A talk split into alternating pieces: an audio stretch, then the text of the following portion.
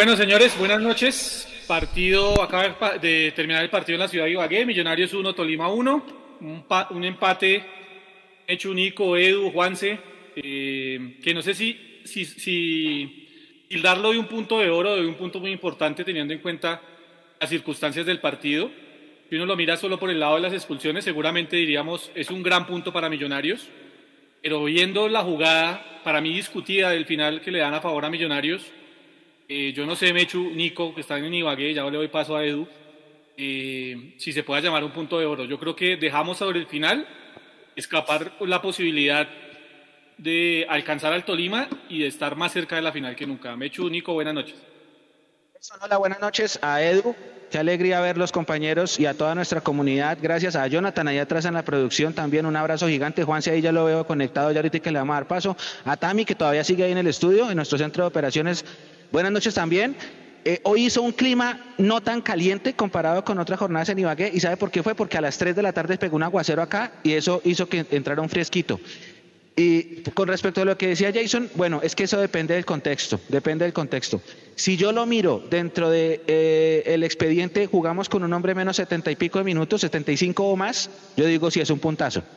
Si yo volteo la moneda y digo, votamos un penalti que nos dio el VAR, cuando estábamos con un hombre menos al minuto 90 más 7, digo, caramba, el cuadrangular pudo haber estado en ese penalti. Entonces es depende, ahí sí vaso, vaso medio lleno, vaso medio vacío, como se dice, como lo quiera tomar el espectador, como lo quiera tomar nuestra comunidad, como lo quiera tomar cada uno de ustedes compañeros también, Nico, Edu. Eh, yo creo que sí fue un gran punto porque acá, acá es difícil, esta cancha nos cuesta mucho y con un hombre menos en el fútbol de ahora que es tan atlético y tan físico es mucho más difícil. Y valoro la forma como Millonarios no, sufrió el partido, como Millonarios no parecía tener un hombre menos en el campo, como Millonarios de hecho fue el que tuvo las mejores opciones en el segundo tiempo, con todo el hombre de menos. Eso sí, lástima ese, ese penalti. Ahora, esto va a funcionar siempre y cuando en Bogotá no hagamos un papelón, porque este es un playoff, yo decía el pasado jueves, y falta el otro capítulo. Y hay que decir también que al Tolima no le ganamos hace 11 partidos. Esa racha continúa. No sé, Edu, Nico, ¿qué opinan ustedes? Buenas noches, compañeros. Yo no tengo los audífonos, no los escucho. Ya un segundito. Ay, ya estamos. Listo. No, eh, bueno, hoy fue, parecía la noche soñada, el minuto 95. Cuando llega ese penal que parecía pitado desde el cielo, porque realmente la jugada no es, no es muy, es, es polémica, por lo que a mí no me parece penal. Sin embargo, eso no es penal, eso es, bueno.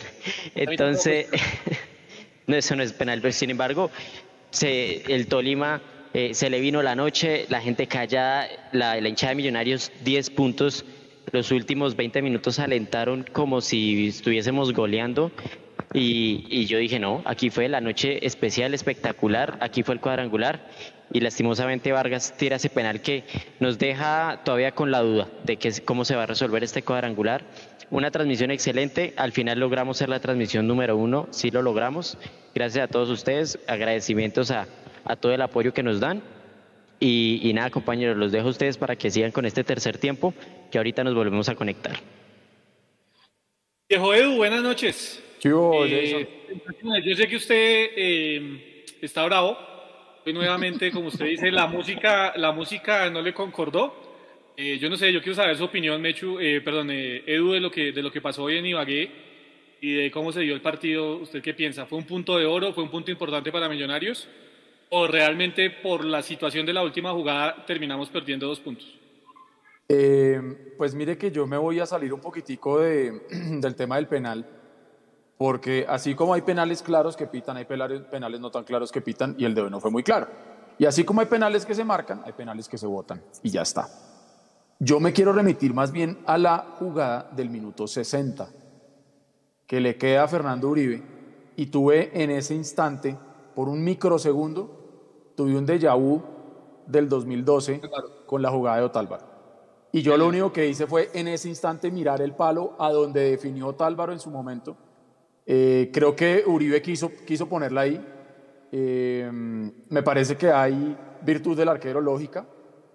Y también de pronto le faltó un poquitico de ubicación y de potencia a Fernando. Porque para mí desde ahí, Millonarios ya se merecía ir arriba en el marcador y merecía haber ganado el partido porque a pesar de jugar con 10 desde el minuto 29 de la primera parte, Millonarios se vio un poquito feo y se vio un poquito mal finalizando el primer tiempo porque reculó y se echó mucho para atrás. Y yo creo que Gamero en el intermedio les debió decir, muchachos, hay que salir, hay que copar la mitad de la cancha hacia adelante para que el Tolima no nos apriete. Y eso lo hizo, yo creo que de manera muy correcta Millonarios en la segunda parte. Lo del penal termina siendo anecdótico porque decían en la transmisión del canal que todos sabemos que lo mejor que le ha podido pasar al partido por la justicia y para evitar polémicas y etcétera, etcétera, era que Millonarios no hubiera metido ese gol, sino que el partido quedara 1-1. Porque el penal, eh, decían ahí en la transmisión, que había sido bien rebuscado. Eh, eh, yo no voy a entrar en esa polémica. A mí me parece que, que, habría que poder oír los audios del bar para entender qué fue lo que pitaron. Si pitaron el brazo de Quiñones encima de Jader, exactamente o si realmente por haber cruzado el brazo por enfrente de la humanidad de Jader, la pelota pega ahí y entonces juzgan que es una posición antinatural de la mano y por eso la pitan. Y aquí nos podríamos quedar toda la noche, eh, porque ustedes saben que después de, de, la guerra todos somos generales, nos podríamos quedar toda la noche diciendo si el que tenía que cobrar era Vargas o no, por qué no cobró fulanito, por qué no cobró sutanito, por qué, por qué, por qué. Pero independientemente de eso, yo creo que lo decíamos en el tercer tiempo anterior, que un punto eh, hoy no era del todo malo. Lógicamente, si nosotros logramos hacer la tarea eh, juiciosos en Bogotá el próximo jueves a las 8 y 5 de la noche. Me gustó de Millonarios que fue un equipo que a pesar de quedarse con uno menos, no lo sufrió desde la parte física. Creo que aquí demuestra Millonarios que está trabajando muy bien eso porque lógicamente en defensa se pierde un jugador que, que está llamado a ser tapón, aunque lo decíamos la vez pasada y Jason ha sido muy claro en ese concepto de, de la falta de apoyo o la falta de aporte mejor que Emerson le da a Millonarios en la parte defensiva. Pero de todas maneras es un jugador menos, es un hueco que queda. Eh, y en la parte de ataque, pues lógicamente se, se pierde un ariete que por ahí hace una, una buena y, y le sale. Eh, Cosas para resaltar, me gustó muchísimo, muchísimo el partido de Bertel, no sé cómo lo habrán visto y no cómo lo habrán visto los, las calificaciones de los software, pero a mí me gustó mucho el partido de Bertel, me gustó muchísimo lo que, lo que entró a hacer Gómez. Si, si les soy honesto, yo no pensé que Gamero fuera a hacer el cambio de eh, Mojica por Gómez. Yo pensaba y lo conversábamos ahí, eh, que de pronto podía ser eh, Mojica por Pereira pero de pronto Gamero aprendió de las lecciones anteriores de no cerrarse tan temprano, a pesar de tener 10, le apostó a ganar el partido. Y yo creo que Gamero debe quedar con la misma sensación con la, que estamos nosotros de no haber podido ganar un partido que se pudo haber ganado, pero reitero, no por el penal. Millonarios antes del penal tuvo otras opciones claras para haberse ido adelante y para haber ganado el partido. Lo del penal, reitero, es anecdótico y sí, qué dolor. Y, y el problema de estas jugadas es que da para que la gente hable, ¿no? Entonces la gente va a decir, uy, ahí se nos fue el cuadrangular, uy, es que la teníamos, porque también hubo de vu. Ahí también yo tuve el de vu con el penal que cobró Pereira también en los minutos finales en la final de ida, con el que empatamos el partido. Entonces, lo que es importante es que hoy Millonarios logra ir a la casa del Tolima y robarle puntos. Y eso es importante. Y ahora tenemos que hacer la tarea en nuestra casa. Si hacemos los tres puntos de nosotros en la casa, podremos decir que salimos airosos de estos dos enfrentamientos con el Tolima, que era lo que veníamos diciendo, y ya de en adelante veremos qué pasa con el partido de visita en Barranca y el cierre local con el América. Sí, Edu, yo creo que eh, hoy, hoy de mi parte solo tengo que reprocharle a un jugador y, y lo hago a nivel individual, porque evidentemente se notó que, que, que, su responsabilidad terminó marcando el, digamos, el trasegar del partido. Una responsabilidad de Emerson, se puede equivocar como todo ser humano, como me parece también, y ya lo vamos a hablar un poco más adelante, se equivocó Esteban Ruiz en la pelota del gol a mí me parece que tiene complicidad en ese gol Esteban Ruiz eh, y quiero leerlos ahí en el chat qué piensan al respecto. Y, yo creo que serían los únicos puntos a recriminar realmente de Millonarios. Eh, el arbitraje me parece que pues es lo normal del fútbol colombiano, no me sorprende que disciplinariamente no se, no se lleven a cabo las acciones que tienen que, que llevar. Quedó debiendo dos o tres tarjetas amarillas para el Tolima en el primer tiempo Ortega. Eh, lo del penal a Ginás discutible también, se puede cobrar o no se puede cobrar, es muy discutible. Para mí el penal que le terminan pitando a Millonarios, para mí no era penal. Entonces yo, yo sigo insistiendo. Es, es algo normal del arbitraje en Colombia, lo de Ortega hoy no era la excepción. Creo que quedó debiendo demasiado. Eso es una cosa de las tantas que hay que revisar en el fútbol colombiano. Y, ya que hago, y aquí aprovecho para hacer un paréntesis, porque yo no quiero que esto me le pase nunca a Millonarios. ¿sí? Lo que le pasó ayer a Fortaleza, y no es evidencia de nadie, absolutamente nadie, sino que los que somos hinchas de Millonarios y somos hinchas del fútbol colombiano o somos partidarios del fútbol colombiano, que seguimos constantemente el fútbol colombiano, no queremos que esto se vuelva a repetir. Lo que le pasó ayer a Fortaleza es una canallada, definitivamente, no hay otra palabra. Eh, es increíble la forma en cómo los jugadores de Llanero se pararon en, ese, en ese último minuto, en esos últimos dos minutos. Y la forma en que dejaron en la categoría de la B a la Alianza, ah, perdón, a, Fortaleza es increíble. Yo creo que tenemos que revisarnos mucho, primero como sociedad. De acuerdo. Segundo como, como, como comunidad deportiva es posible, Edu y oyentes, y hago este paréntesis, perdón, excúseme. No, pero está bueno, está bueno que se hable porque eso hace, parte del, fútbol, hace parte del fútbol. Un tipo como Dávila, con los antecedentes que tiene, que tiene investigaciones por haber matado a un juez de la República en algún momento, que tiene investigaciones y de hecho está pagando casa por cárcel por tener nexos con paramilitares, por ser un narcotraficante en Colombia, tenga la potestad todavía de decidir qué se hace o no se hace en el fútbol colombiano. Esto es un llamado para el doctor Jaramillo, el presidente de la DIMAYOR, para y en mi caso, para el doctor Enrique Camacho, eh, quien, es el, el, que representa a Millonarios delante de la DIMAYOR. Es hora de tomar de verdad riendas, porque esto que le pasó a Fortaleza le puede pasar a cualquier equipo de Colombia. Y yo no quiero que sea Millonarios la próxima víctima de esta situación. Exacto. Entonces, yo estoy de acuerdo con usted.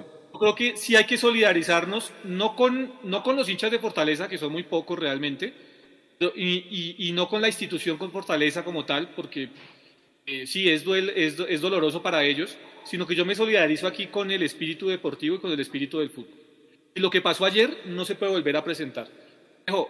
Es impresentable, hoy somos el asme reír del fútbol mundial, porque salió en absolutamente todo el mundo eh, como mm. titulares y diarios, en las, en fueron las tapas de los diarios las me reír y lo que pasó ayer no puede volver a pasar. Eso, haciendo ese paréntesis, Edu, no sé si usted tenga un concepto de eso. y es el fútbol el, del día de hoy en Sí, hermano, para agregarle ahí a lo que usted dice, con lo cual estoy totalmente de acuerdo, esto es un reflejo de lo que somos como país, esto es un reflejo de lo que somos como, como una sociedad que está enferma, como una sociedad que muchas veces termina justificando eh, y revictimizando a la persona a quien fue agredida o a la entidad, institución en este caso, Em, y no es por entrar en polémicas y menos en polémicas internas, no, ya me va a entender por qué lo digo, pero eh, yo no estoy de acuerdo con que la gente salga a decir que de todas maneras fue culpa de Fortaleza porque Fortaleza no ganó su partido.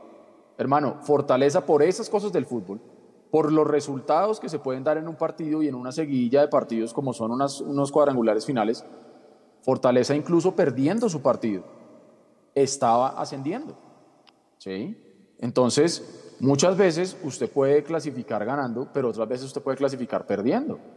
Y Fortaleza, con el resultado en contra, que tenía, pues, que ya tenía porque ha perdido con Bogotá 2-1 de local, eh, así todo estaba ascendiendo. Y cuando usted ve eso, yo, yo llegué al apartamento después de trabajar y, me conecté a Twitter un momentico y, y, vi todo eso y traté como de entender qué era lo que estaba pasando porque acaba de suceder. Y realmente es muy lamentable no solamente lo que se vio, sino las justificaciones que salen después. ¿no? Eh, la gente que quiere salir a justificar que, que, que de malas fortaleza porque si hubiera hecho un punto de seis clasificaba, bueno, sí, pero es que el fútbol es tan diverso y tan amplio que incluso no haciendo ningún punto de los seis había podido sumar, había podido ascender. Y lo que pasó realmente es un papelón, es una vergüenza. Mm, ya se han manifestado el ministro de Deportes, el presidente de la I Mayor, el presidente de la República, periodistas, jugadores profesionales de fútbol que juegan en el exterior también se manifestaron. Yo no creo que todos estemos equivocados. Eh, lo que sí es triste, y ojalá me equivoque, es que en una cosa sí vamos a estar todos de acuerdo, y es que hoy en día todos estamos pensando que no va a pasar nada. Porque lamentablemente en este país estamos acostumbrados a que al pillo, al vándalo, al sinvergüenza, al malandro, no le pasa nada. Si llega a pasar algo, maravilloso. Pero como Magdalena es un asociado de mayor y allá entre todos los presidentes se tapan con la misma cobija y se cubren las embarradas y, y prefieren darle la mano a un cadena que darle la mano a una hinchada y a una institución histórica como el Cúcuta Deportivo, por ejemplo, pues nada raro que aquí no termine pasando nada. Esto se quedará en exhaustivas investigaciones. He ordenado que hagan esto, que revisen todo y sé que no va a pasar nada. Pero lo que sí puede pasar es que nosotros como sociedad tengamos una posición clara y que no justifiquemos que robaron, lo robaron por dar papaya. O al que lo dejaron en la B, lo dejaron en la B porque no pudo sumar un punto de 6. Porque eso justifica que el otro lado, el que actuó mal, eh, saca premio y saca rédito de eso y eso está muy mal. Aquí no se puede decir que porque una mujer sale con escote a la calle y la chiflan y la violentan, es culpa de la mujer. No. Aquí no podemos decir que porque me robaron el celular en Transmilenio es mi culpa. No. Aquí la sociedad está muy jodida y yo creo que este paréntesis que usted abre es más que válido porque esto hace parte del debate. Y si bien con dos millos hablamos de millonarios, esto, Millonarios se mueve en un entorno futbolero nacional que hoy en día está manchado y la pelota se manchó horrible. Entonces, esperemos a ver qué pasa. Esperemos a ver si este circo que presiden en la DIMAYOR, en la Federación Colombiana de Fútbol, hace algo digno. Pero personas que tienen escándalo por reventa de boletas y siguen allá en su puesto, ¿usted cree que van a hacer algo? Ah, pero bueno. Dicho esto, Edu, y, obviamente ofreciendo las excusas a los que quieren solo oír hablar de millonarios, pero creo que es algo que termina eh, siendo competencia del fútbol colombiano. Yo, yo analizo el partido de hoy, eh, Edu, desde lo táctico, creo que fue un partido de casi 10 puntos. Yo creería que Millonarios hizo ver muy mal al Tolima hoy. Yo creo que el Tolima hoy jugó mal porque Millonarios lo hizo jugar mal, porque lo obligó a jugar algo que no sabe jugar el Tolima. Eh, el Tolima es experto en explotar las bandas, así le ganó el partido al América Así le venía a ganar a la Alianza. Y resulta que hoy Millonarios entendió cómo tenía que jugarle. El partido de Bertel, estoy de acuerdo con usted, eh, de muy buen puntaje el de, lo de Bertel hoy. Y lo de Román también. Habíamos dicho, yo había insistido en los últimos dos partidos que Román nos estaba debiendo mucho en el tema defensivo. Pues hoy Román en el tema defensivo produció, eh, perdón, produjo bastante, su producción fue importante. Y a partir de eso Millonarios se hizo sólido en el, en, en el fondo. Yo no sé usted cómo vio, Edu, y cómo vieron ahí en el chat, digamos, la actuación de los defensores de Millos. Voy a dejarlo de Esteban Ruiz para lo último, porque quiero hablar un poco más del tema de los arqueros.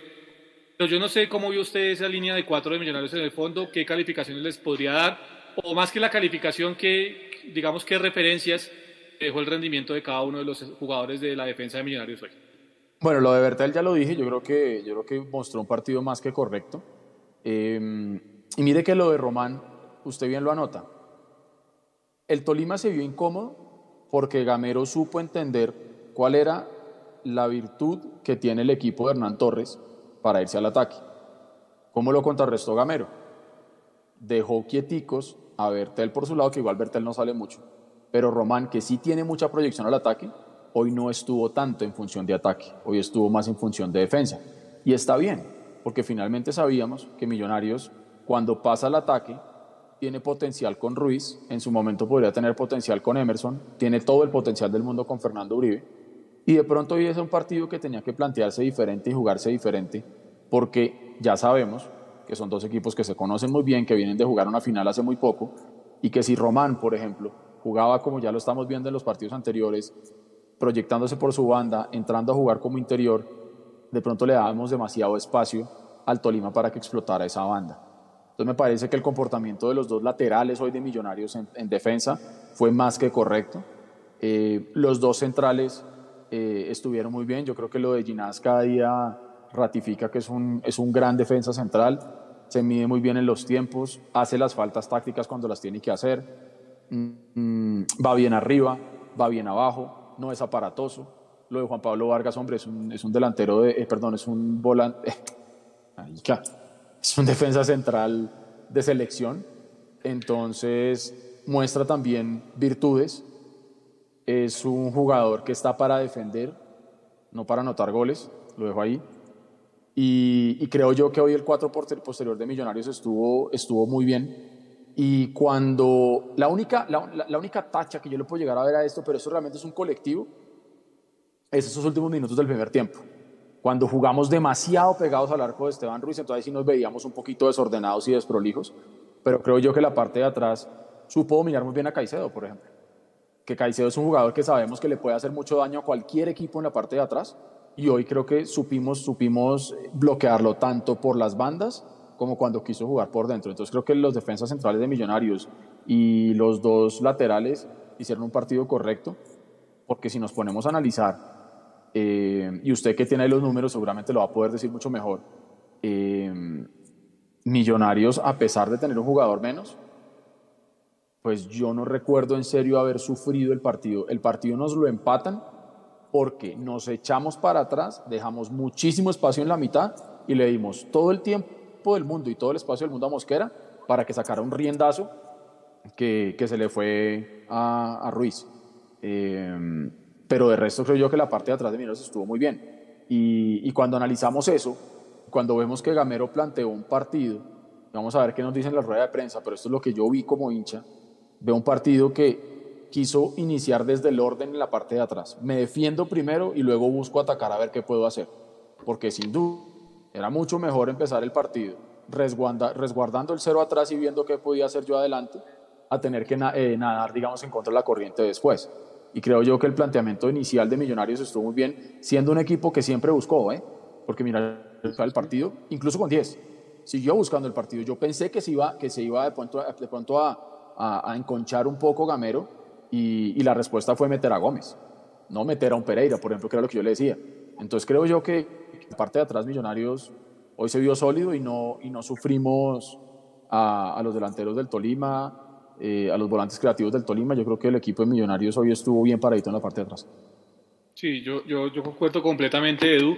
Me sorprendió eso de, de, del propio Gamero. Yo creo que Gamero, si algo ha demostrado a lo largo de su carrera, es que no es muy no quiere mucho el tema siempre de, de, tener que defenderse sin la pelota y meterse atrás. Y creo que hoy fue fiel a esa filosofía y eso es algo que yo le aplaudo a Gamero en la victoria, en la derrota y en el empate. Siempre lo he dicho aquí, inclusive cuando hemos sacado los tres puntos, a mí no me ha gustado el funcionamiento y las formas de las cuales yo tanto hago énfasis. Eh, lo he dicho, hoy creo que Gamero fue muy fiel, de hecho demasiado me sorprendió su idea de juego y eso le terminó jugando a favor. Pero tuvo yo creo, en el medio campo un bastión importante que hoy se comió la cancha de Edu y no, y no creo que haya dudas al respecto, fue lo de Daniel Giraldo. Yo creo Giraldo. que lo de Daniel Giraldo, yo no sé si es el mejor partido de Daniel Giraldo con Millonarios eh, en lo que lleva este semestre, pero definitivamente hoy fue el jugador que le dijo al equipo en qué momentos atacar, en qué momentos salir, le dijo al equipo cómo replegarse y moví, cuando usted, usted mira la pelota quieta y Daniel Ruiz era el que orientaba a Millonarios eh, mm. la forma en que tenía que achicar o agrandar en las pelotas quietas. El líder de Millonarios hoy en el terreno de juego, para mí el mejor del partido, de lejos, el número 8 de Millonarios, eh, pegó, supo pegar, a diferencia de Emerson, supo pegar. Cuando mm. le mostraba la tarjeta amarilla, la supo administrar. Yo no sé, muchachos, Edu, eh, ya, ya, vendrá Juanse también con su concepto al respecto, pero para mí fue el mejor partido del semestre de, de, de Daniel Giraldo. Si no hubiese sido por eso, hasta qué punto Millonarios lo soporta, pero el partido de hoy fue de 10 puntos para Giraldo. Sí, sí, sí, completamente de acuerdo. Yo creo que el trabajo que él hizo ahí, sobre todo cuando se va a Emerson, eh, el trabajo que tuvo que hacer para mantener, digamos que el equilibrio en la parte de la mitad de la cancha de Millonarios en defensa eh, fue muy importante. Y usted lo ve, se movió por, por toda la mitad de la cancha, por la banda izquierda, por la banda derecha, cuando tenía que venirse aquí a la banda de, de, de occidental tenía que venir, cuando tenía que irse a oriental iba y hacía lo suyo y creo que le aporta ese equilibrio y le aporta esa experiencia y, y de a poquitos él, él, se ha ido ganando ya ese respeto en el mediocampo de los jugadores propios y también de los ajenos. Y creo yo que el partido de hoy de Giraldo eh, es el típico partido que uno está esperando ver de un volante de las características de él cuando estamos en finales. Y me gustó mucho lo que le aportó hoy al equipo.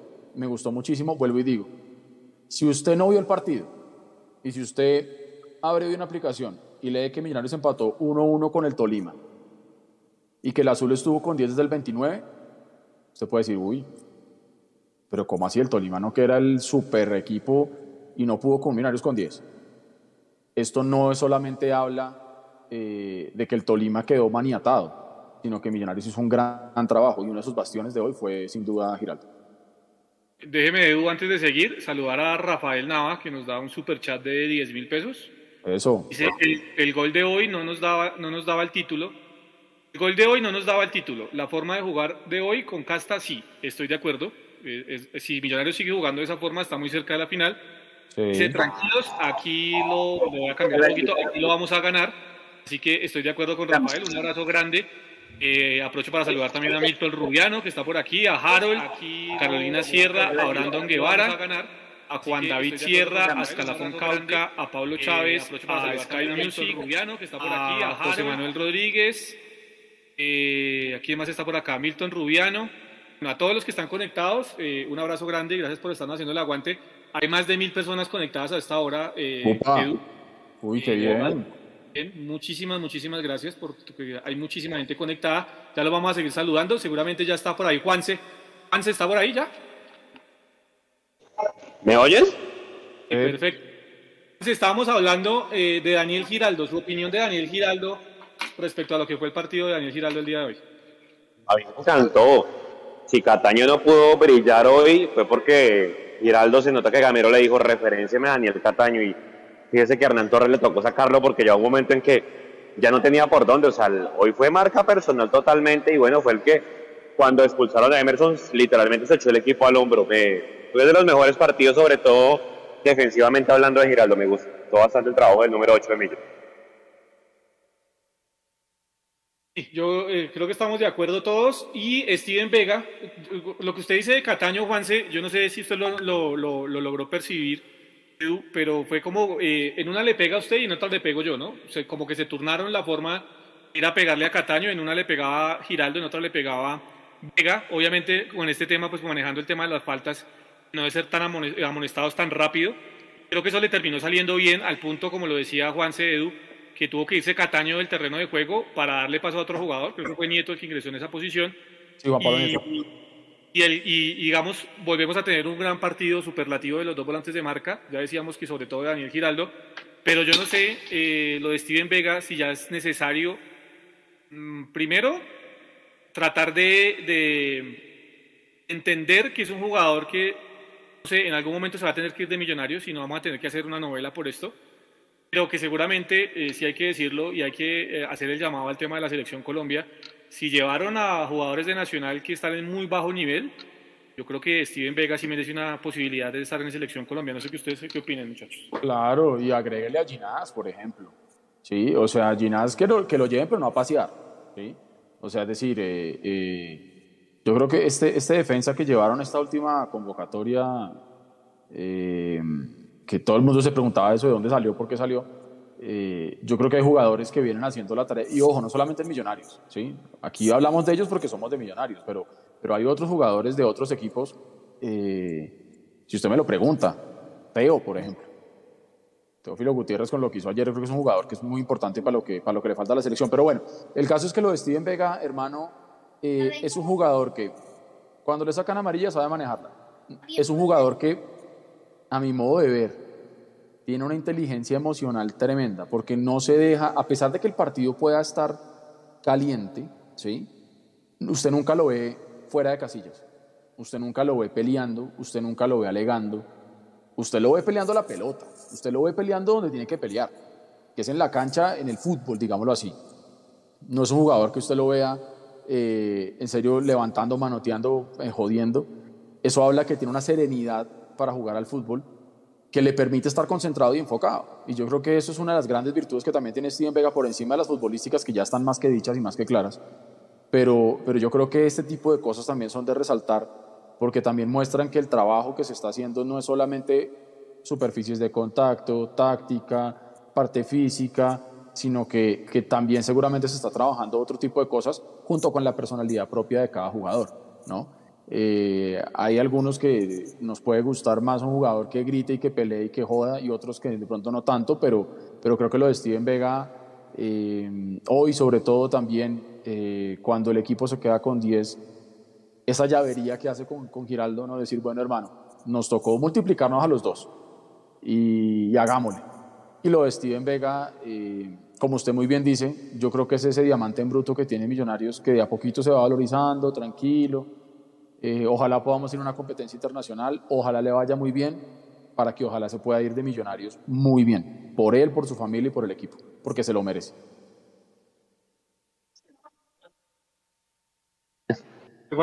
Yo no sé si ya, yo no sé si ya hablaron del tema de Emerson Rodríguez, pero yo sí lo quería pues manifestar, hermano, porque lo de Emerson no es nuevo. Ya es la segunda expulsión en finales. El semestre pasado pasó con América y Y hombre, más allá de que haya habido VAR no, es ingenuo la expulsión. O sea, usted ganando, sabe que estos partidos son jodidos, saben que Millonarios de alguna manera le quieren meter la mano con el arbitraje y ahora pues inocentemente, hermano, sí sabíamos que Emerson necesitaba una sentada hace rato, lastimosamente va a tocar así, pero no sé qué ustedes piensen, pero hermano, yo creo que el tema de las expulsiones ya tan infantiles, porque es que eso, no es nuevo, ya viene de antes, ya fue el Chicho Arango en la final, Emerson en cuartos de final.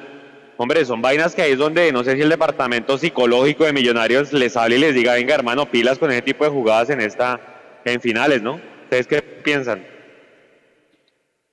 Yo, yo creo, Juanse, y estoy de acuerdo que el tema de Emerson no es nuevo, ya es una irresponsabilidad. Además, no ha sido el tema, eh, yo vuelvo a insistir, mí poco o nada me interesa lo que hagan los jugadores después de ir al, al entreno, que al fin de cuentas son seres humanos como cualquiera de nosotros, tienen derecho a divertirse. Lo que pasa es que ellos, al ser deportistas de alto rendimiento, eh, pues tienen que tener una serie de cuidados que no tenemos que tener nosotros, ¿no?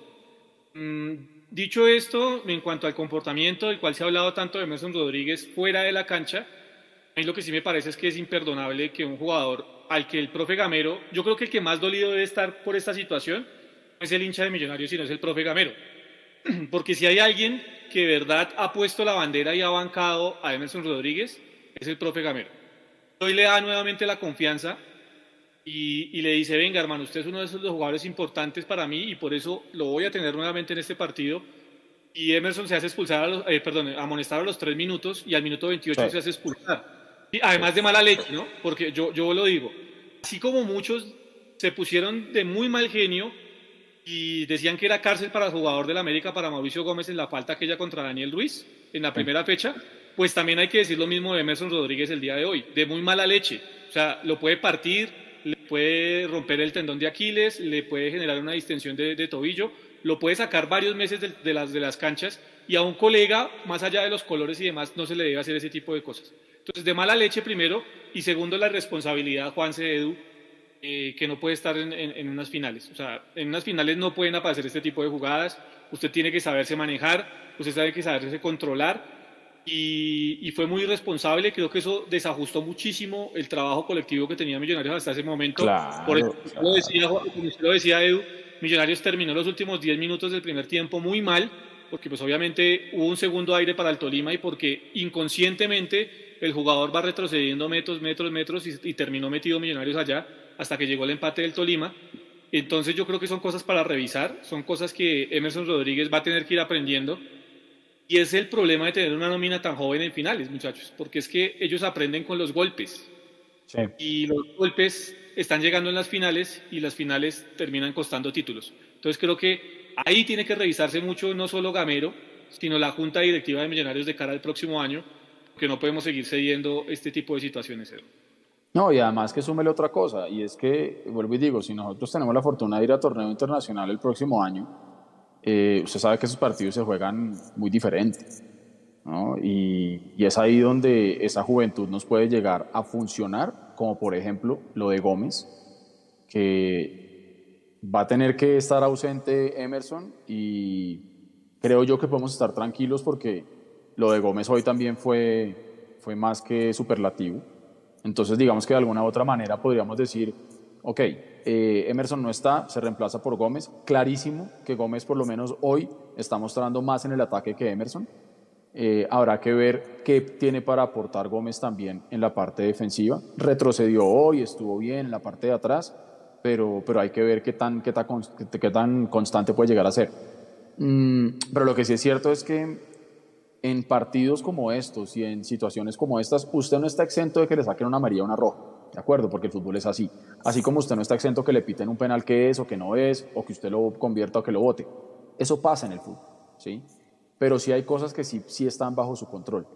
Y lo de Emerson hoy estaba bajo su control, diría yo, ¿sí? Em, no era una situación complicada, no era una, una acción que estuviera demandándole peligro inminente a la saga de Millonarios.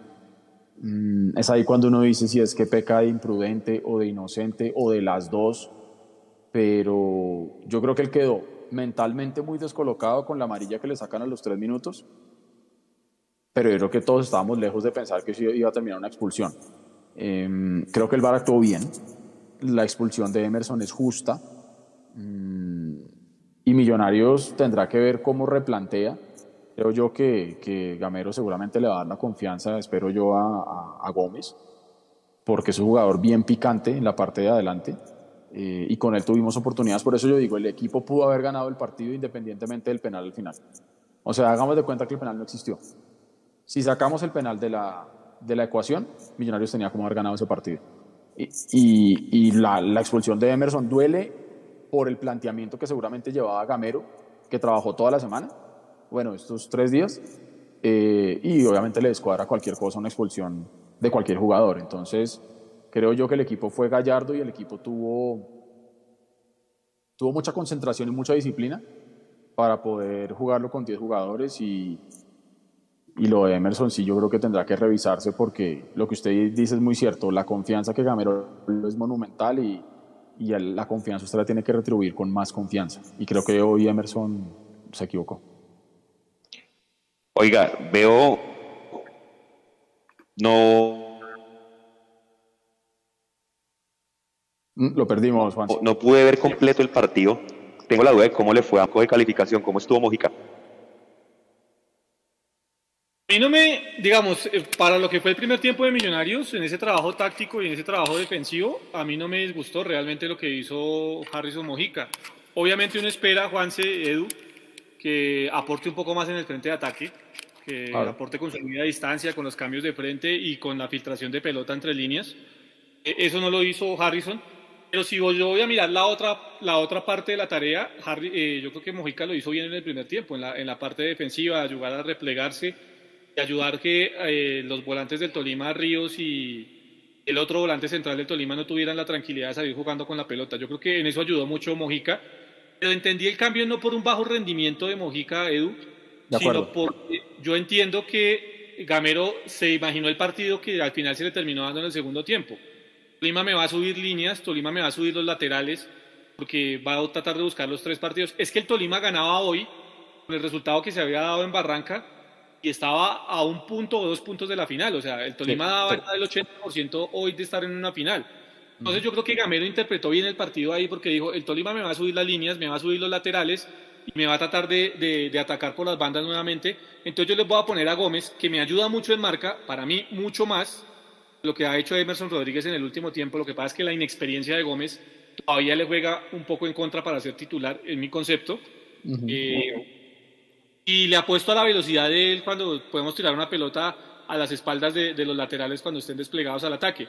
Y así tal cual le salió el partido a Gamero, ¿no? Yo creo que Gamero se imaginó eso, que la velocidad de Gómez en algún momento podía definir. Recién entró, tuvo un mano a mano, que la terminó tapando Cuesta y la tiró al tiro de esquina.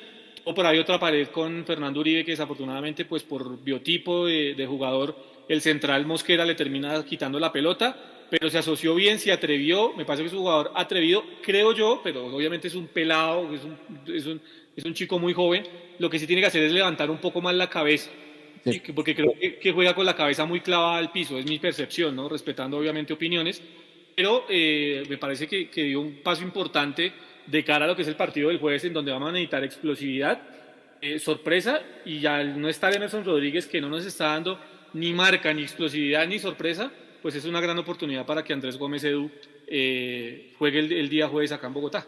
Completamente de acuerdo. Yo creo que eh, ese tema de, es muy natural cuando uno está empezando a jugar fútbol, que uno coja la pelota, clave la cabeza contra el piso y arranque para adelante.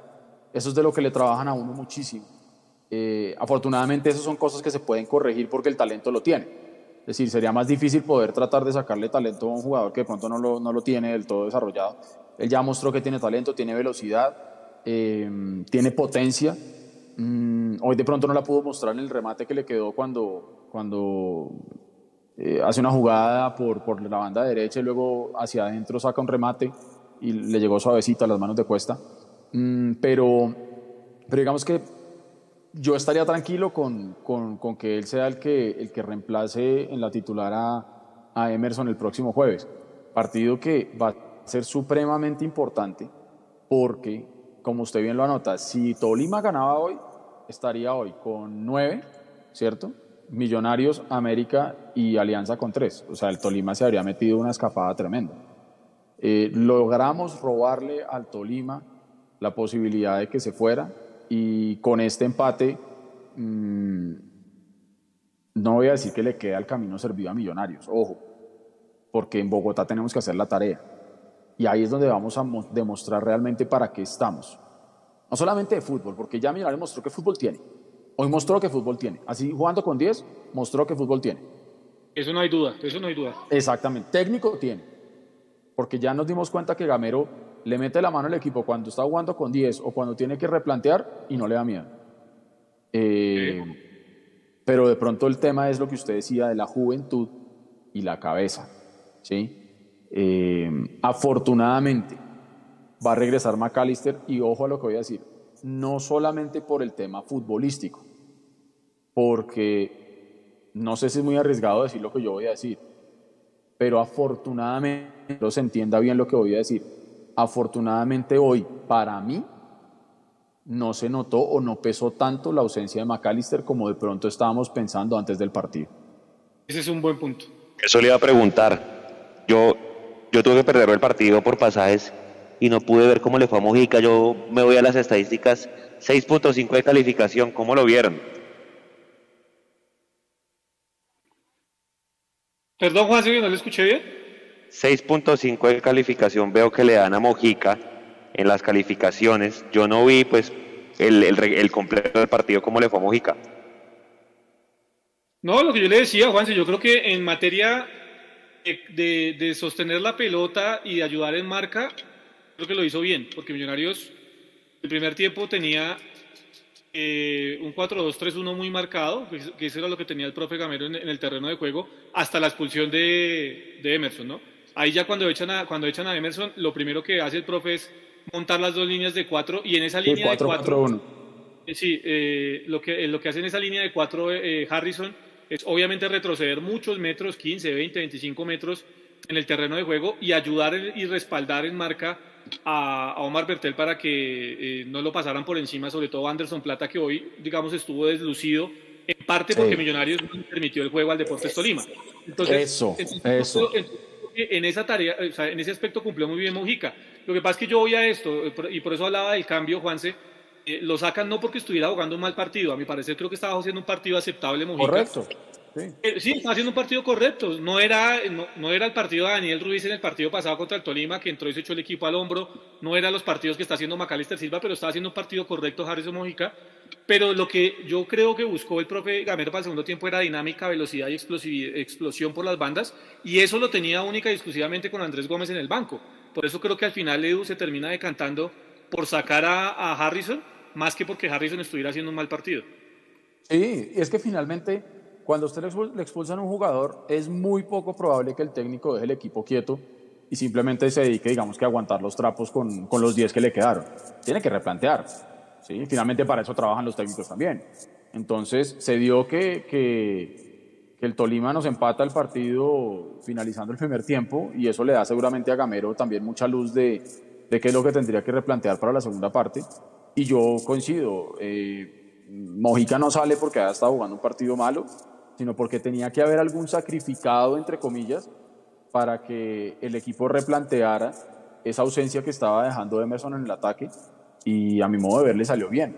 Tan le salió bien que vuelvo y digo, Millonarios pudo haber ganado el partido independientemente del penal. Es decir, eso, digamos que a mí la espinita que me queda no es el penal de Vargas, a mí ya se me olvidó, de verdad. Porque así como no estaba esperando que lo pitaran, se lo digo, eh, y si lo hubiéramos marcado, pues eh, sí, habría sido un premio gigante y todo lo que usted quiera. Eh, pues se imagina todo lo que estarían diciendo ahorita, qué pereza.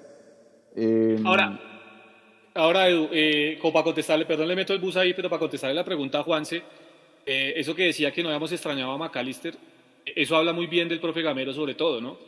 Porque cuando usted tiene un equipo tan limitado en el tema de nómina y de experiencia como lo tiene Millonarios, y su estandarte, su capitán, el jugador de experiencia, el del riñón de Millonarios, el que conoce la institución desde de, la A a la Z, pues, y no está en un partido tan decisivo como esto. Y usted, al final de cuentas, no lo termina extrañando por cómo se vio el partido, por lo que fue el desarrollo del mismo, habla muy bien del manejo también de Alberto Gamero ante esas situaciones adversas. No es la primera vez que le pasa, ¿no? Ya ha tenido otras situaciones en donde ha tenido que dar eh, ciertos virajes para manejar esto y, lo ha hecho de buena manera. Yo creo que eso habla muy bien de Alberto Gamero, que yo sigo insistiendo, lo ha hecho de manera excepcional con Millonarios, con errores, obviamente, como todos los seres humanos, eh, con muchísimas virtudes, más virtudes que errores en mi concepto, para tener una nómina tan corta y para tener tan poco respaldo de parte de los directivos. ¿sí? Eh, que eso obviamente lo vamos a analizar no ahora, porque creo que no es el momento de meter el dedo en la llaga, porque estamos tratando de pasar a una final y de mi parte no lo voy a hacer. Eh, pero yo creo que sí hay que analizar un poco el papel de los directivos en la forma que han apoyado o no al profe Gamero. Eso lo vamos a hablar más adelante. Pero por ahora nos vamos, o de mi parte me voy a concentrar únicamente en mandarle la mejor energía al equipo para que logre la clasificación a esa final, Watsi. Ahora, vale el punto de hoy si ganamos el partido el miércoles, ¿no? Para igualar a, al Tolima con siete puntos aprovechando la derrota la América. Sí, claro, claro, claro. Pero ahí, ahí digamos que lo que pasa es que tiene un, un tono especial la posición en la que tiene el Tolima y porque pues digamos que son, es el partido que, que casi que es un ida y vuelta, ¿no? Pero saquemos del escenario al Tolima, aunque sé que es difícil porque es el que tenemos que bajar de donde está. Pero si Millonarios hace la tarea de local contra todo que jugar, digamos que la tiene un poco más, más segura y más certera. Eh, obviamente, yo no, no quiero pensar que el jueves, el jueves se nos complique la cosa, pero así como estábamos diciendo que lo ideal habría sido los tres puntos hoy, pues mire que hoy se sacó un empate que, que es bueno y no sabe, no sabe mal, sabe a poco por lo que ya les dije. Eh, efectivamente, yo creo que tanto los jugadores como el, el, cuerpo técnico y obviamente nosotros los hinchas sabemos de la importancia que será sacar los tres puntos el próximo jueves para igualar al Tolima en la tabla de posiciones. Pero lo que decíamos también en el programa pasado, una cosa es lo que tenemos nosotros bajo nuestro control, que es el fútbol que tenemos que hacer nosotros y el partido que tenemos que jugar nosotros. Pero de ladito, de rebojito, hay que mirar a la América y a, la Alianza. Y dejémonos de joder. Nadie esperaba que América perdiera hoy con Alianza. Y eso fue un gran resultado para nosotros. Eso fue un gran resultado, Juanse, Edu, y, pero, pero yo sí creo que hay que darle... O sea, a mí, yo lo decía al comienzo del programa, a mí me queda doliendo muchísimo no haber traído los tres puntos porque lo tuvimos. O sea, nos dieron un penal que para mí no era penal y había que aprovecharla. Así como muchas veces nos han pitado en contra de nosotros. Por eso de los árbitros poco hablo. Ustedes se han dado cuenta, yo de los, de los árbitros poco hablo, porque un día se equivocan a favor y otro día se equivocan en contra. Entonces, hoy creo que no era un penal claro para pitarse. Habrá que mirar a los analistas arbitrales realmente si estaban en lo cierto o no Ortega y compañía con el VAR para pitar ese penal. Pero mm, a mí me quedó, digamos, esa sensación de que pudo haber sido más por el desarrollo del partido y sobre todo por ese papayazo que se nos dio en el último minuto. Pero si uno mira el global, estábamos hablando hace unos minutos que el Tolima hoy ganándonos en Ibagué, eh, dado el resultado en Barranca, era prácticamente finalista porque nos cogía seis puntos de ventaja a falta de nueve de disputa. Eso es como decir que el Junior nos va a quitar los nueve puntos que tenemos de ventaja para ir a Copa Libertadores. Eso ya no va a pasar seguramente. Entonces era, era, era algo muy parecido con, con respecto a lo del Deportes Tolima. Y aparte que se le quita la posibilidad de estar muy cerca de la final, pues también nos les acercamos porque con ese punto los tenemos a mano. Porque es que si Millonarios gana medio a cero el jueves, ¿qué me importa cuánto gane Millonarios el jueves? Me importa que gane. Eh, si Millonarios termina ganando el jueves, se pone mano a mano en cuanto a puntos con el Tolima.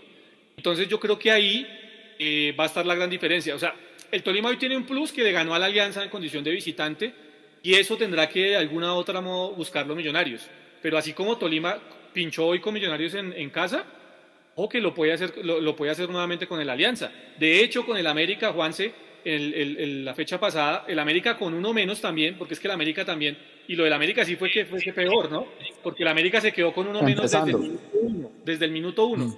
Con uno menos, el América tuvo como empatarle al Tolima, lo estuvo embolatando. Al final, en un contragolpe, eh, les terminaron definiendo el partido. Pero ojo que el Tolima no lo está haciendo bien de local en los últimos partidos y por ahí en una de esas también se embolata, ¿no? Tiene toda la razón, tiene toda la razón. Esa, referencia que usted hace del partido contra el América, eh, mire que lo pone uno a pensar que lo que pasa es que el Tolima, el primer partido que juega el Tolima de visitante iba y mete cuatro, pues ahí inmediatamente la gente dice como que, uy, momento, empezó pegando duro, ¿sí? Eh, pero mire que las cosas se van nivelando de a poco. Y hoy estábamos viendo, porque al margen del resultado y de que somos hinchas de millonarios y lo que usted quiera, hoy vimos un gran partido de fútbol. Hoy vimos un partido digno de, esta instancia vimos un partido digno del campeón y el subcampeón de Colombia actualmente. Creo que se, se vio un buen partido de fútbol y yo creo que el partido del jueves no va a estar por debajo de, de lo que vimos hoy. Ahí Millonarios tendrá que sacar provecho de otras cosas, tendrá que buscar sacarle el provecho a la tan mentada altura que a veces sí y a veces no nos juega a favor, de, de, lo que sí estoy seguro que va a jugar a favor y que tenemos que los que vamos a estar en el estadio, eh, hermano, cantar desde el minuto cero hasta el 97, porque yo sé que las hinchadas no ganan partidos, pero las hinchadas sí pueden ayudar a que el equipo sienta aire en la camiseta y a que el rival se sienta visitante. Y eso va a ser muy importante, que el Tolima se sienta visitante el, el jueves en el Campín y que Millonarios juegue ordenadito, eh, con oxígeno, calmadito, como lo venimos diciendo, con el cuchillo entre los dientes, porque hoy sí que sentí yo a Millonarios jugando con el cuchillo entre los dientes, remando contra la corriente, con 10 y Millonarios hoy no arrugó. De no arrugar, no jugó mal. Y eso creo que le permite a uno quedar tranquilo. Es que yo realmente quedo tranquilo. Sí quedo con bronca, pero vuelvo y digo, y lo voy a decir siempre, no quedo con bronca por el penal. Quedo con bronca porque el partido mucho antes se pudo haber... O sea, yo creo que Fernando Uribe no va a poder dormir esta noche con esa que se comió, porque esa era clarísima, clarísima, clarísima. Pero, pero creo que el equipo hoy deja puntos más altos que bajos, como usted dijo. Y eso es muy positivo, teniendo en cuenta que es un deporte diseñado para jugar con 11 y usted lo jugó con 10. Oiga, que al final y no, Juanse no. Juanse, Juanse no. Pero yo sé que Juan, es que Juan se viene por carretera, eh, está de viaje con su familia, entonces está por carretera, entonces le está complicando el tema de la comunicación. Pero, pero yo voy a, a, aquí, Edu, permítame, estaba hablando aquí por interno con un amigo, con, con Julián Borges, al que le mando un abrazo grande. Eh, dice que no se explica cómo Uribe se comió ese gol. Yo tampoco, la verdad. Es, es, Sí, es sí, complejo analizar. Así como se comió ese, pues también tuvo, las, o sea, yo creo que tuvo dos remates al arco, uno terminó en gol. Yo sigo haciendo Sí. la medida a medio de los goleadores, ¿no? Que, de la que se habla a nivel mundial, que el 0.50 es demasiado bueno. los 50. Ujú. Y, y ese 0.50 había aparecido en Fernando Uribe. Entonces yo creo que cuando uno hace el balance, y de hecho creo que Juanse, no sé, hemos jugado 24 partidos con este, o 23, y tenemos 12 goles de, de Fernando Uribe. O sea, man- sigue manteniendo la media goleadora. Y yo creo que Muy eso es algo bien. muy bueno. Hace mucho rato que no teníamos eso en un goleador de millonarios. Eh, y uno no entiende eso. Y me dice que, que pienso o que cómo no aprieta al central del Tolima en la jugada del gol del Tolima. No creo que sea responsabilidad de Fernando Uribe porque es que Fernando, todo el equipo estaba basculado hacia, la, hacia el otro extremo. Más que hay un, un cambio de sector, un cambio de frente de parte del Tolima, eh, la juegan hacia el otro costado. Y, y sí, yo creo que pues si hay otro jugador más atento, si tenemos los 11 completos, pues no pasa que Mosquera tenga la, la- la tranquilidad que tuvo para terminar sacando el remate. Además, eh, y yo que por eso quería dejar esto para lo último, Juanse, eh, metiéndome en su, en su rol de conductor. Yo quería dejar esto para lo último porque a mí sí me parece que lo de Esteban Ruiz es algo que, hay, es algo que hay que analizar de cara a los partidos que quedan. Porque sí, fue un remate sorpresivo, porque sí, era un remate supremamente potente, pero a mí eh, me parece eh, que corrió mal la- los palos. A mí me parece que corre mal el- el- los palos eh, Esteban Ruiz. Me parece que pone mal la mano. Porque, porque la pelota no le pica no le pica tan cerca. Me hago entender, la pelota, Sí, sí, el sí. bote de la pelota es un poco retirado de él y le daba posibilidad a él de reaccionar y de poner mejor la mano. Es, digamos, la percepción que yo tengo al respecto. No sé usted qué piense, pero yo sí creo que lo de Esteban Ruiz ya hay que revisarlo, eh, porque, vuelvo a insistir, le quitamos la posibilidad a un canterano, bajo la filosofía de azul y blanco, que es promover canteranos, para ver error tras error de los porteros. Ahora, también salvó dos o tres pelotas difíciles, en una que se tuvo que tapar con la cara, porque pues Sí. la pelota se iba tras un extraño que hizo, pero los errores de Esteban Ruiz en los últimos partidos han terminado costando puntos. No sé ustedes qué opinan al respecto. Mire, yo creo que el tema de Esteban Ruiz y lo de Juanito y lo de Vargas, yo me pongo en los zapatos de cualquiera de los tres, fuera de la cancha. Y si a usted le, le anuncian con bombos y platillos la contratación del próximo arquero de Millonarios para el próximo año, pues eso de alguna u otra manera le debe pegar un poquitico en su confianza, en su autoestima, en su sensación de seguridad para el futuro inmediato, eh, muchas cosas. Eh, seguramente Gamero le debió haber dado manejo y debió haber hablado con ellos, porque Gamero es un, es un técnico que habla y que, que se acerca mucho a los jugadores. Mm, yo no estoy diciendo que por el hecho de haber anunciado a Montero eh, los tres arqueros entraron en pánico y ahora están en un nivel bajísimo. No, pero de pronto sí se pudieron haber manejado las formas distintas. Pero el tema, ya volviendo a lo futbolístico, es que los arqueros tienen ese problema y es que por la naturaleza misma de su posición, usted puede sacar cuatro o cinco pelotas de gol muy bien sacadas, pero si en la última se equivoca y te cobran y perdiste o empataste, pues esa es la que va a quedar en la retina de todo el mundo.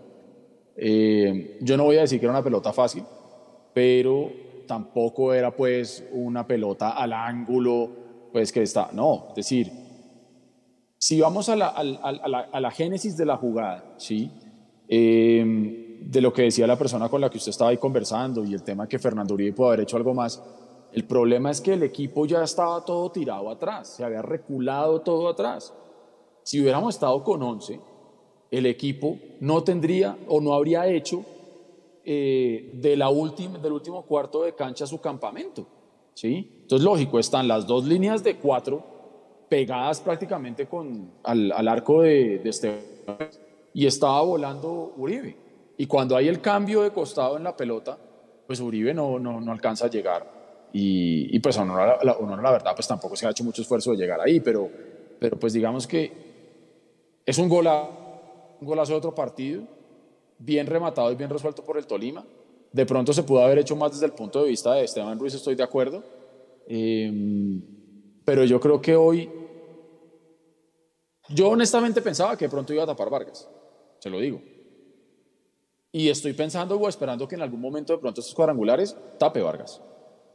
Porque lo de Juanito Moreno, si bien mi corazón es eh, enfocado hacia, hacia los muchachos del fútbol base, eh, si a Juanito ni siquiera lo están llevando de suplente, por naturaleza obvia, ¿sí? si Esteban Ruiz va a estar sentado, el que tendrá que entrar a tapar es Vargas porque es el que ha venido siendo el suplente de él.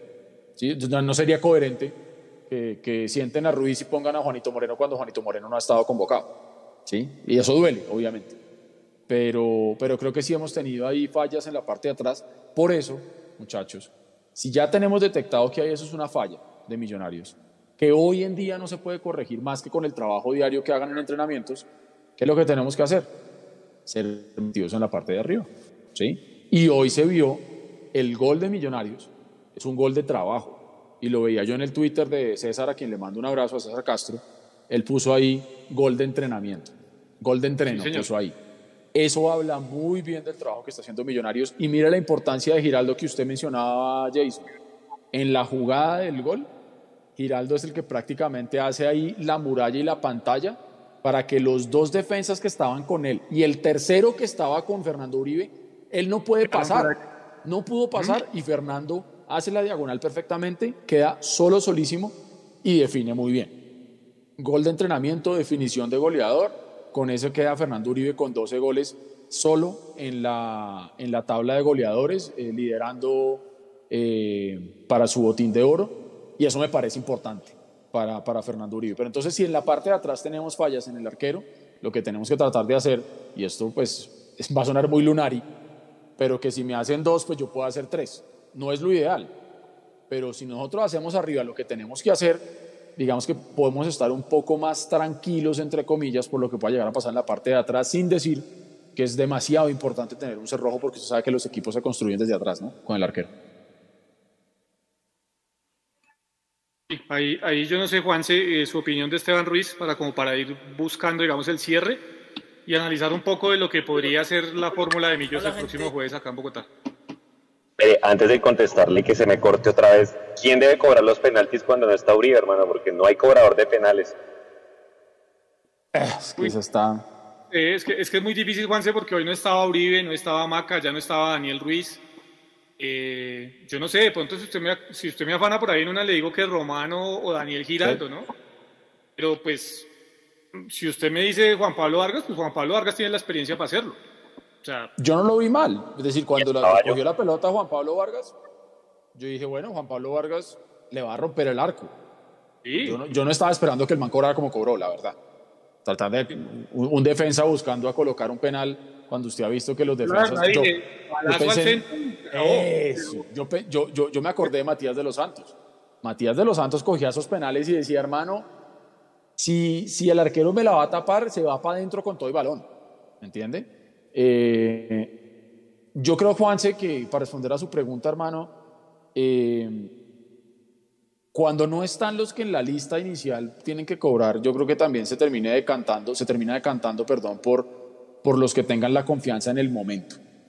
¿Sí? Y si Vargas tuvo la confianza de pedir la pelota es porque él estaba bien y si no la pidió Román, eh, no sé, no sé, no sé, pero, pero es que usted me, me nombra al caballo y me da dolor de estómago, hermano. O sea, el caballo entró, fue a pelear, a joder, se sacó una amarilla, yo no entiendo para qué. Eh, y no, yo sí le confieso que yo estaba más tranquilo pensando en el momento que le iba a cobrar Vargas a que si lo hubiera pensado eh, cobrando el caballo. Pero bueno, no sabemos qué habría pasado. Pero ahí en esos momentos cobra el que se siente con la confianza de hacerlo, hermano. Y si Vargas tenía la confianza para cobrarlo, inclusive como lo cobró, pues hombre, ¿qué hacemos? Pero yo vuelvo y digo, Millonarios no deja de ganar hoy por el penal. Me decir, ah, pero ¿cómo así? Si lo hubiera metido gana. Sí, pero entiendan a dónde yo voy. El equipo tuvo otras durante los 90 minutos que nos podría haber hecho que el importa. Es que yo se la cambio, Edu. ¿Quién es más culpable si se trata de buscar culpable? No, no culpable, busquemos responsable. Responsable. Más responsable en, en, en el trasegar del partido. Emerson Rodríguez, y se hace expulsar al minuto 28, o Juan Pablo Vargas, que yo creo que salió con eh, chichones en la, en, la, en la, cabeza después de despejar tantos balones y que sí. sí, se equivocó con el cobro del penal. Pero ¿quién es más responsable de no conseguir los tres puntos? Completamente eh, de acuerdo. Sí, pues, claro. Creo que es Emerson Rodríguez, ¿no? En mi concepto. De, claro, es que desbarató el trabajo de Gamero, desbarató el trabajo que seguramente estaban haciendo, eh, que habían hecho en, los entrenamientos y que, tenían planteado el partido. ¿sí? Es decir, es que mire, caerle al que se come un penal es facilísimo, es lo más fácil del mundo. Así como usted dice, es como cuando uno va a analizar el partido, no, pues quedó uno uno hasta mañana, no, pues es que analizar eso es, es, más bien, no resiste análisis cuando usted le quiere caer al jugador que, tuvo la personalidad para coger el balón. Ah, sí, que volvemos a lo mismo, que los penales se entrenan, que no sé qué, sí, lo que usted quiera. Pero yo no sé si Vargas habrá entrenado penaltis en los últimos dos meses, no tengo ni idea. ¿sí? pues, seguramente no es el que está llamado a cobrar de primero. Eh, pero ya está, es decir, claro que si hubiéramos ganado el partido con ese penal estaríamos mucho más cómodos, obvio. Pero si a Millonarios le va a tocar remar más de la cuenta para llegar a la final, hagámoslo, porque el equipo tiene con qué.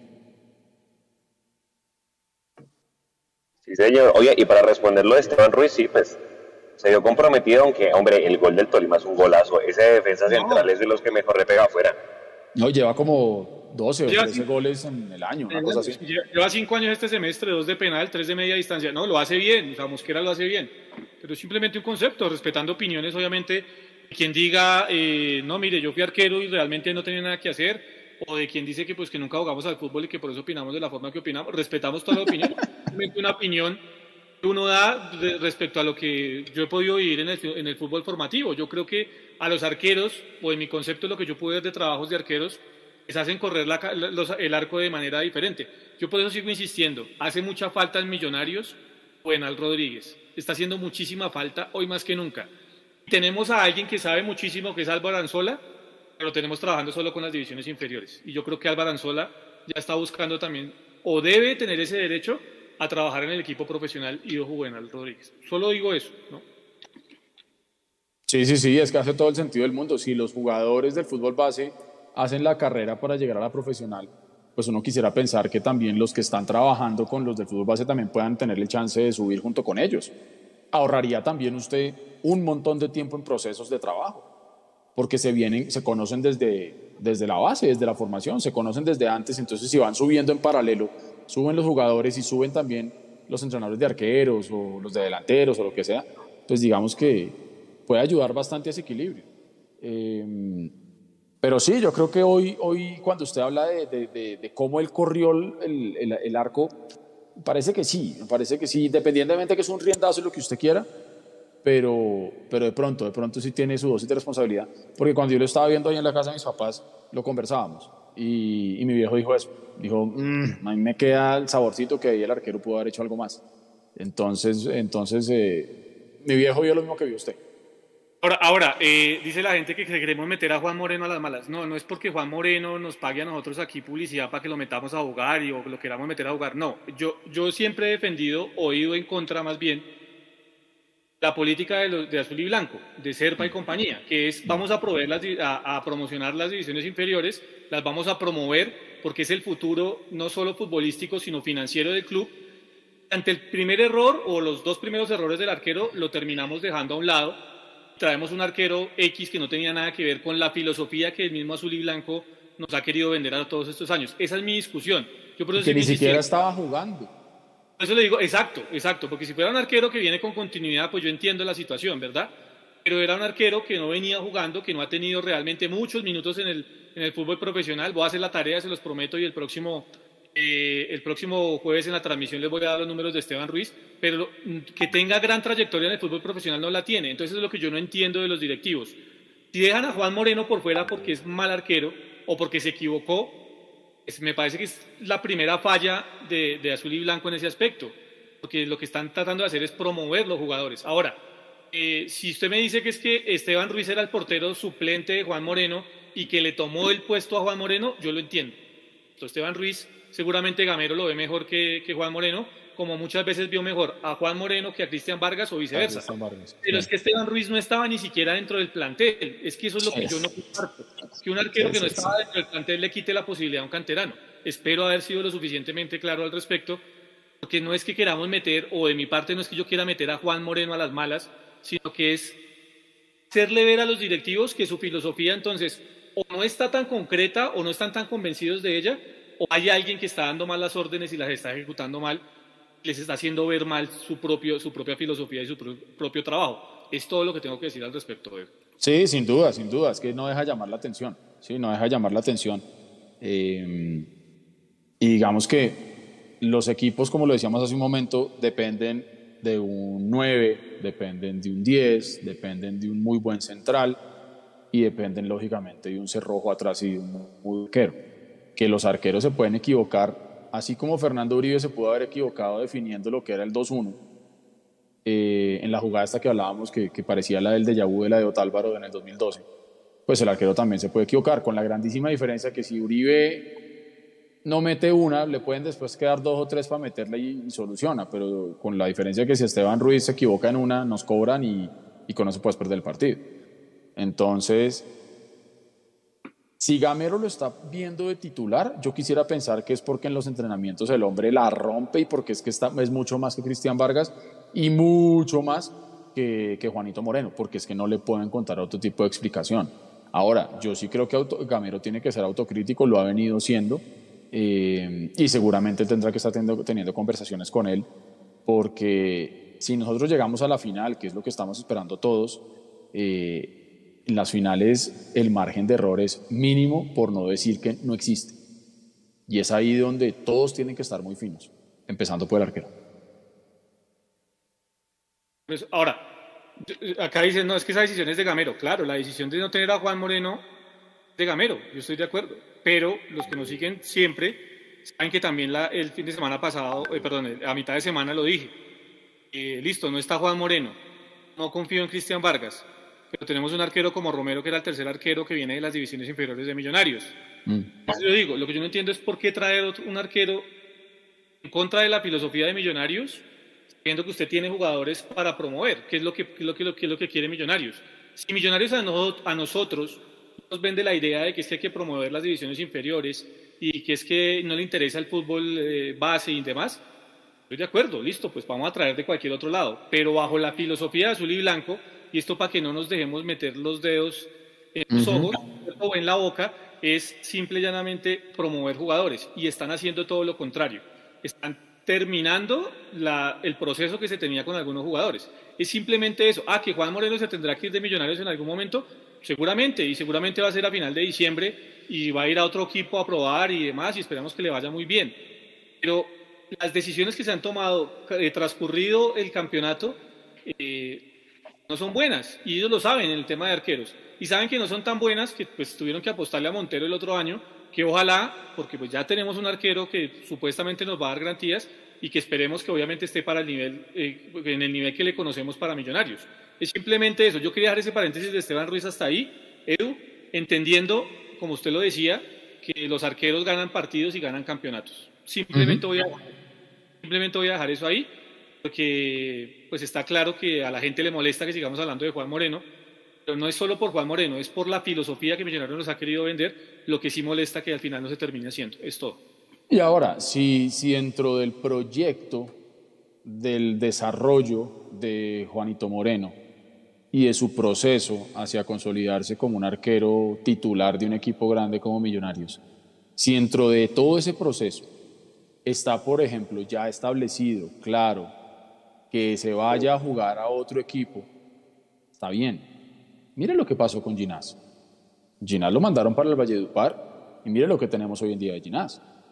Entonces, el hecho que se vayan de Millonarios, con contrato con Millonarios y se vayan cedidos a préstamo para que puedan tener los minutos que aquí no tienen, o para que puedan tener el roce que aquí no tienen, o para que puedan aprender lo que todavía no han aprendido acá, si eso hace parte de todo el proceso, perfecto. Y creería yo que hoy es lo más acertado, es, es lo mejor que podría pasarle a Juanito Moreno, ¿sí? Porque, déjamenos de joder, si contrataron a Álvaro Montero para el próximo año, no va a ser para que, para que sea suplente.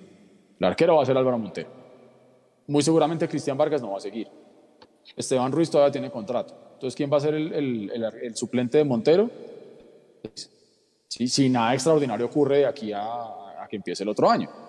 Entonces, si Millonarios tiene tan claro Juanito Moreno tiene potencial y quiere que sea su arquero titular en dos o tres años, perfecto, pero entonces llévenlo al equipo y que haga parte de su proceso.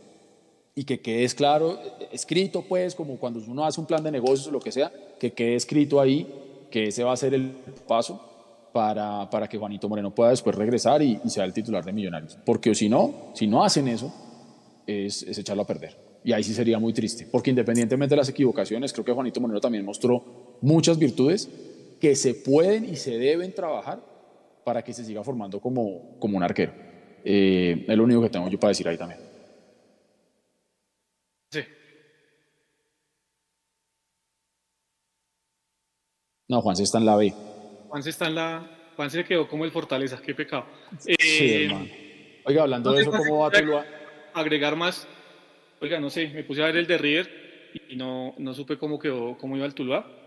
Le digo exactamente cómo va. Porque va, por, el otro lado también, Tuluá Real Cartagena. Ganando 2-0 Tuluá, acaba de ser el segundo, precisamente están celebrando el segundo gol y Boyacá Chico le está ganando a Leones 1-0, pero está pues ganando. Con eso siente Tuluá, ¿no? señor, está, está ganando el grupo Tuluá. Bueno, bien por el Carachito Domínguez que está allá. De Caracho Domínguez, hablando de exmillonarios, Juanse, hoy se supo en Argentina Miguel Ángel Russo se va para el fútbol de Arabia, ¿no? Va a ser técnico. sí, qué locura.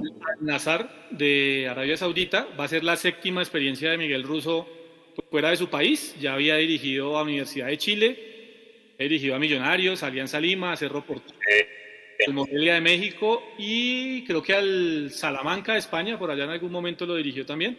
Entonces va a ser la séptima experiencia Miguel Russo y de su familia fuera del país. Así que eh, pues le mandamos un abrazo grande al profe Russo, que ojalá sean muchos los triunfos que pueda cosechar en el fútbol árabe, en el fútbol asiático, y, que ojalá algún día por aquí, no en el rol de técnico, pero sí en otro rol, vamos a contar con el profe Miguel Ángel Russo de nuevo. Oiga, y usted hablando ahí que usted mencionaba Universidad de Chile, se salvó de a la B hoy, supo, ¿no?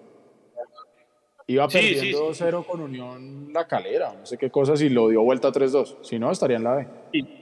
Eh, digamos que los formatos allá son muy diferentes a los de acá, ¿no? Y hace un semestre atrás o un año atrás estuvo en riesgo Colo Colo, y esta vez el que estaba en riesgo era la Universidad de Chile, ¿no? Entonces, eh, cuando no aparece la mano negra, pues las cosas pueden pasar. Y afortunadamente para los seguidores de la Universidad de Chile se quedaron en la primera división, pero, pero se asustaron bastante realmente. No sé qué más haya, haya por, por añadir, Juanse, si nos está escuchando, o si cerramos ya aquí lo que es el tercer tiempo después de este partido, uno por uno frente al Tolima. No, yo por mi lado cerrar, hombre, gracias a todos. No, usted está gracias a todos. Cerremos, Edu. No sé, mensaje final. Juanse, hermano, gracias ahí por el esfuerzo de conectarse desde la carretera, hermano. Sabemos que es difícil, entonces, pues nada, ya lo tendremos en los otros espacios de Mundo Millos. Eh, todavía no, ¿cierto que no? Todavía no, no, no, no nos da para la conectividad. Denunciar lo de, lo, del, lo de Fortaleza y lo de Magdalena. No, se fue. No, qué, papel, Juan Sebastián. Ahora, eh, Edu, antes de irme, felicitar obviamente al, equipo sub-20 de Millonarios hoy. Ah, que eliminó a Llaneros. Están jugando, eliminó a Llaneros por penales. Y ya que hablamos del tema de arqueros, eh, Edu, sí hay que ponerle mucho cuidado a ese pelado Jonathan González, el que fue titular hoy. Eh, un arquero de buena talla, juega bien con los pies, gran atajador debajo de los palos, muy buen atajador, terminó atajando penales eso le terminó pues obviamente dando el, paso a Millonarios a la final. Así que eh, saludar a todo el grupo sub-20 y vamos a estar muy pendientes de ellos obviamente en, el desenlace de esta Copa Metropolitana eh, en las diferentes redes de Mundo Millos.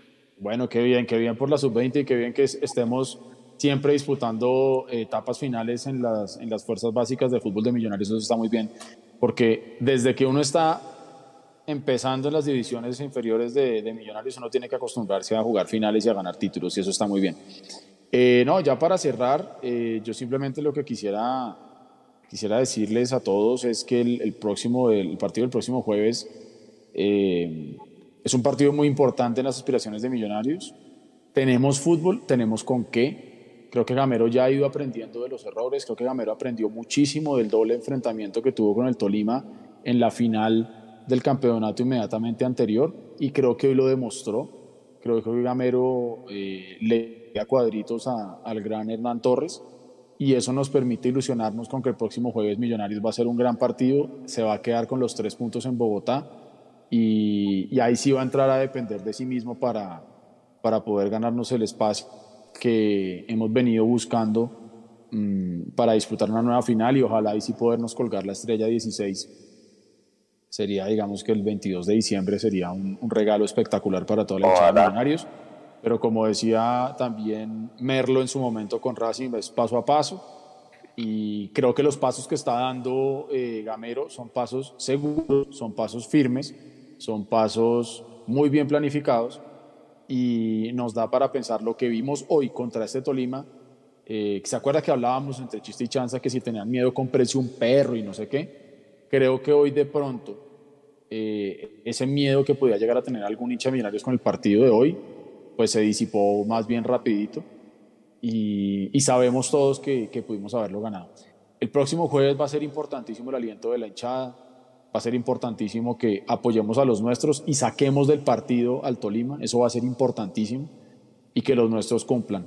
Vuelve McAllister, no va a estar Emerson, pero seguramente estará Gómez eh, así que apoyo total a todos y cada uno de los jugadores que se pongan los guayos para jugar el próximo jueves y que lo ven como hoy, con gallardía, con, con, amor por la camiseta, con ese cuchillo entre los dientes y sabiendo que ya hicimos parte de la tarea de este mini playoff, como dijo que era el Mechu, que era empatar en, en Ibagué. Ahora tenemos que ganarle aquí en Bogotá al Tolima y eso seguramente nos va, nos va a clarificar un poco el, el panorama tengo mucha fe, tengo mucho optimismo, me voy a dormir tranquilo, a pesar de no llevarme los tres puntos, me voy tranquilo, me voy contento con lo que vi, me voy feliz porque nuevamente Fernando Uribe mojó y es el goleador del campeonato. Yo, yo también voy por ese mensaje para el hincha que va a ir al Campín el, el jueves. Yo, primero que todo, sé que hay casi 16 mil abonados. Eh, yo creo que mínimo 25 mil hay que meter el jueves. Es, es, lo mínimo. Yo creo que el hincha de Millonarios también tiene que mostrar ese respaldo y, sé, devolver un poco de lo que está entregando el plantel en general de Millonarios. Así que invitaciones para que vayan, para que acompañen al equipo y para que se llenen de paciencia y de, de, mucha calma, obviamente, porque es un partido complicado, es un partido muy difícil. De los nervios, pues obviamente van a estar de punta. Millonarios hoy más que nunca tiene claro su libreto, hoy más que nunca sabe a qué tiene que jugar en condición de local. Eh, ya tiene la experiencia de haber jugado las finales del semestre pasado, creo que eso se está notando en este cuadrangular a pesar de estar segundo, eh, pues es solamente cuestión de ganar el partido el día jueves, eh, que Millonarios haga su tarea y ponernos mano a mano en la pelea nuevamente con el Deportes Tolima en esas últimas dos fechas. Hoy se sacó un punto muy importante, jugando muy bien al fútbol, con un equipo que hizo muy bien las cosas, con un técnico que leyó bien el partido, con una hinchada gigante nuevamente a todos los viajeros de, Millonarios, a los que nos estén escuchando por carretera. Feliz regreso, un abrazo grande por siempre estar acompañando a Millonarios en todo lado que ojalá todo salga muy bien en su regreso. Y eh, nada, nos vemos el jueves, seguramente, no sé si el miércoles eh, cuadraremos con Mechu, si haremos un live el día miércoles previo al partido. Pero nos vemos el jueves nuevamente con la transmisión y ojalá con la alegría, muchachos, de conseguir los tres puntos. A todos y cada uno de los que estuvieron conectados, eh, un abrazo gigante, gracias por aguantarnos, gracias por estar. Tuvimos más de mil personas conectadas, eh, llevamos, no sé, hora y media de programa y tenemos aquí 630 y algo de personas en YouTube, más las otras eh, redes, así que de verdad, muchísimas gracias a todos, a Felipe, a Robin, a Juan David, a Sara, a las Natalias que siempre están por ahí conectadas, a todos, a, Sakai Music, a todos y cada uno, muchísimas gracias. Un abrazo grande y nos seguimos viendo eh, la próxima semana para seguir sufriendo y gozando con Millonarios. Y disfrutando con Millonarios, exactamente. Sí, gozando con Millonarios. Yo quiero darle un saludo muy grande a mi hermana María Margarita, que está conectada, siempre está conectada con nosotros en el tercer tiempo. Voy a estar con ella nuevamente el jueves en el estadio, cosa que me hace muy, muy feliz el hecho de poder compartir con mi hermana esos momentos en el campín es lo más lindo que hay. Entonces, un beso gigante a mi hermana que está por ahí. Abrazo. Chao, fíjense.